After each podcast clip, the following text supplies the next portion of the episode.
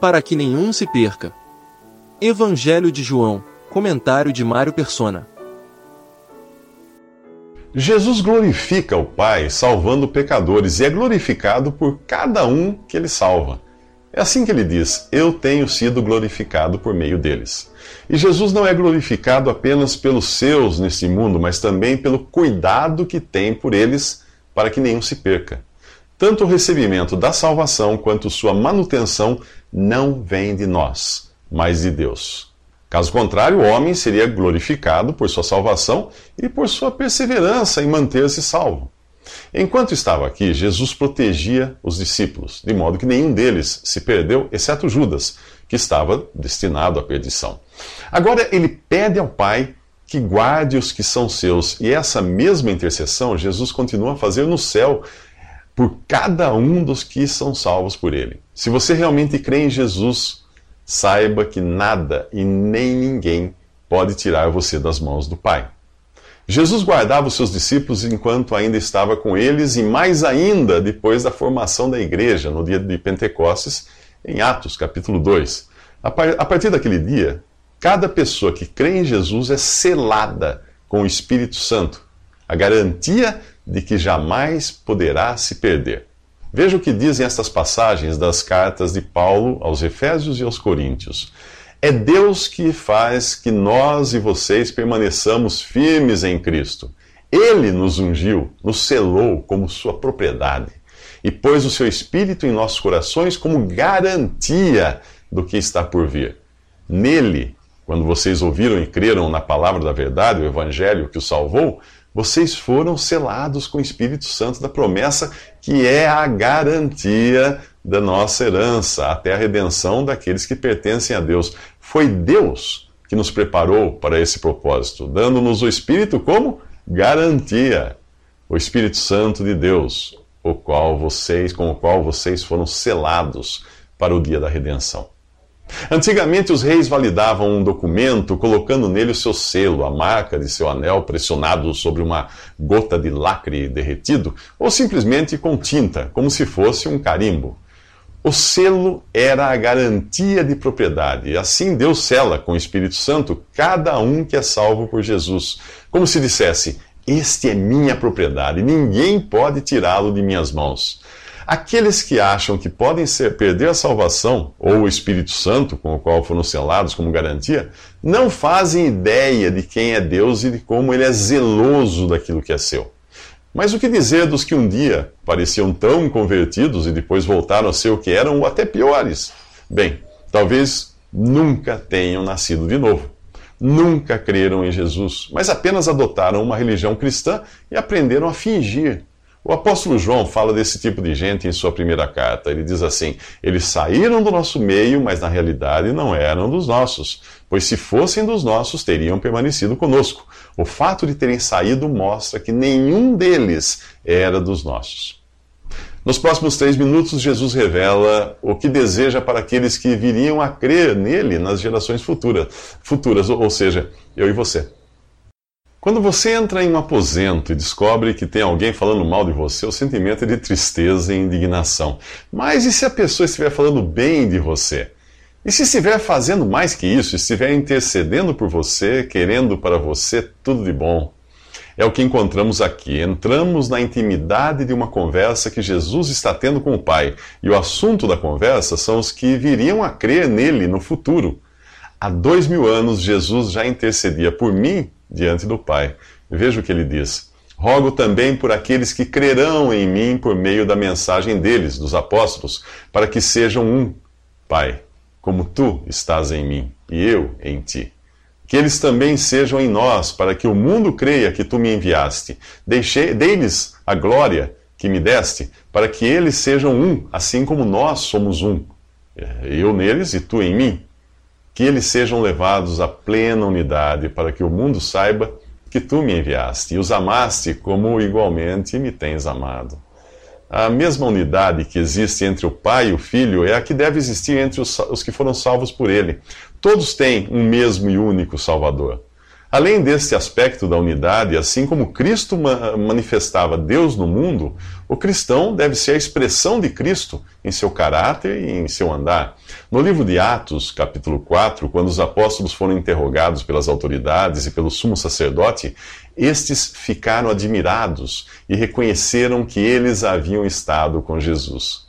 O testemunho dos discípulos era coerente com o de Jesus havia ali uma unidade de caráter e de propósitos que o mundo podia perceber. Mas Jesus vai mais além em sua oração. Pai, quero que os que me deste estejam comigo onde eu estou e vejam a minha glória, a glória que me deste porque me amaste antes da, da criação do mundo. Uh, Lembre-se de que aqui ele fala como já tendo cumprido a obra da redenção morrendo, ressuscitando e assentando-se à destra da majestade nas alturas. E é nesse lugar de indescritível glória que Jesus quer que estejamos para contemplarmos a sua glória. Ele aponta para o futuro eterno e, ao mesmo tempo, para o passado eterno. Uh, estejam comigo onde estou. E aqui ele está falando da imutabilidade de sua glória eterna.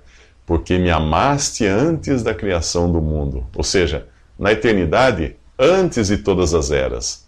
Eh, entre uma coisa e outra está o tempo. Essa coisinha linear que Deus criou juntamente com a matéria que nós conhecemos e que deixará de existir quando chega, chegarmos ao estado eterno.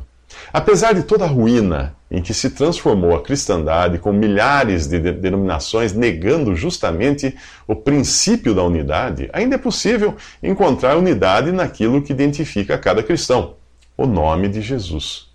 Por que será que alguns dão tão pouco valor a esse nome, ao ponto de se deixarem identificar por nomes de religiões criadas por homens? Nos próximos três minutos, Jesus faz o mesmo caminho que fez o rei Davi mil anos antes. Mil anos antes da cena do capítulo 18 do Evangelho de João, outro homem fez o mesmo caminho que Jesus faz aqui. O rei Davi, quando teve seu trono usurpado por seu filho Absalão. Ele cruzou uh, o ribeiro de Cedron, assim como Jesus faz aqui, fugindo de Jerusalém por ter sido um pai omisso. Jesus cruza o mesmo ribeiro por ser um filho submisso. Mas quem era Absalão? A história do terceiro filho de Davi e o seu trágico fim você encontra nos capítulos 13 ao 20 de 2 Samuel. O seu nome significa patrono da paz o que Davi certamente queria que ele fosse, ao adotar um método pacífico para educar seus filhos. Absalão foi tratado do mesmo modo que Davi tratava Adonias, seu quarto filho. Dele é dito que seu pai nunca o havia contrariado, nunca lhe perguntava por que você age assim. Absalão era filho de uma, de uma das esposas pagãs de Davi, uma união contrária à vontade de Deus. Em seu plano original, Deus queria que cada homem tivesse apenas uma mulher e que esta adorasse o Deus verdadeiro. Mas nada disso foi levado a sério por Davi, que paparicava o seu belo filho.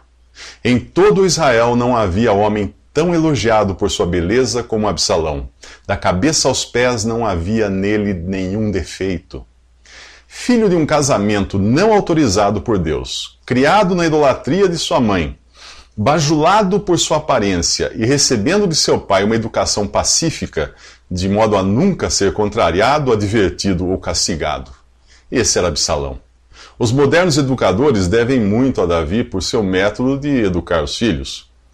É o método do homem, contrário ao método de Deus, descrito em Hebreus 12, que diz assim: O Senhor disciplina quem ama e castiga todo aquele a quem aceita como filho.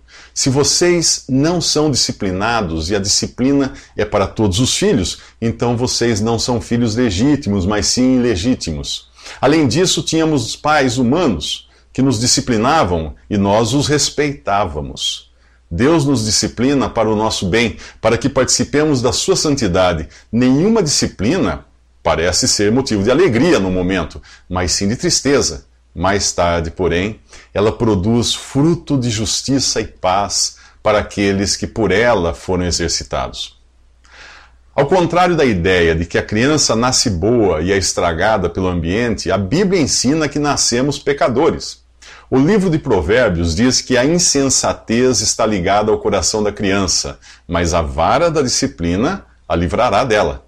A vara da correção da sabedoria, mas a criança entregue a si mesma envergonha a sua mãe. Discipline seu filho, e este lhe dará paz, trará grande prazer à sua alma. Não evite disciplinar a criança. Se você castigar a criança com a vara, ela não morrerá. Castigue-a você mesmo com a vara e assim a livrará da sepultura. Tudo isso você encontra no, nos capítulos 22, 23 e 29 de Provérbios. Davi não fez assim, e só lhe restou chorar a perda do seu filho. Nos próximos três minutos, nós encontraremos um dragão em pele de cordeiro. No Antigo Testamento, Davi é uma figura de Jesus, o rei traído e desprezado que o profeta Isaías descreveu como não tendo qualquer beleza ou majestade que nos atraísse, nada em sua aparência para que o desejássemos. Por sua vez, Absalão, o filho de Davi, elogiado por sua beleza, é uma figura do anticristo, o usurpador do trono e representante visível do príncipe deste mundo, Satanás. Porém, quando Jesus voltar para reinar, já não virá mais como servo manso e humilde, mas como um rei poderoso e implacável para com seus inimigos. Aqueles que hoje creem nesse Jesus desprezado e exilado no céu recebem a salvação. Os que o rejeitam serão levados a crer no Anticristo, aquele que João descreve como a besta que saía da terra, com dois chifres como cordeiro, mas que falava como dragão. Como fez Absalão, cujo nome significa patrono da paz, o anticristo virá revestido em pele de cordeiro para encobrir a sua natureza de dragão, herdada de Satanás. O apóstolo João previu que muitos anticristos surgiriam antes do derradeiro anticristo, e algumas características os denunciariam. Uma seria o fato de negarem que Jesus vem em carne, isto é, que Deus assumiu a forma humana, Outra característica seria a sua habilidade de fazer sinais e milagres. Se você vive atrás de sinais e milagres, saiba que pessoas assim serão as vítimas do anticristo. Paulo fala que a vinda desse perverso é segundo a ação de Satanás com todo o poder, com sinais e com maravilhas enganadoras. Ele fará uso de todas as formas de engano e da injustiça para os que estão perecendo porquanto rejeitaram o amor à verdade que os poderia salvar. Quando Deus ordenou a Faraó que deixasse os, os israelitas saírem livres da escravidão do Egito, Faraó se opôs. Ao invés de libertar o povo de Deus, ele mandou que este recebesse uma carga maior de trabalho.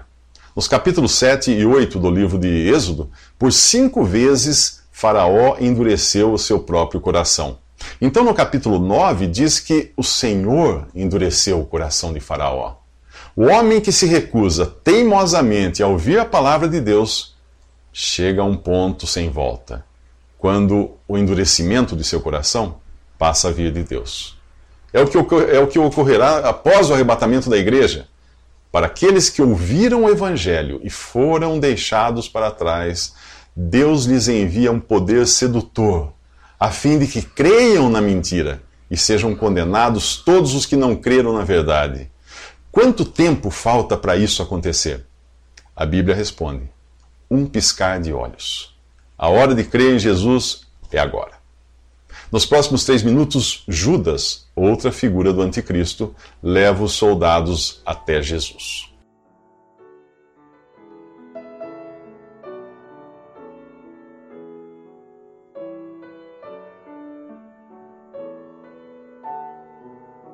Visite respondi.com.br. Visite também 3minutos.net.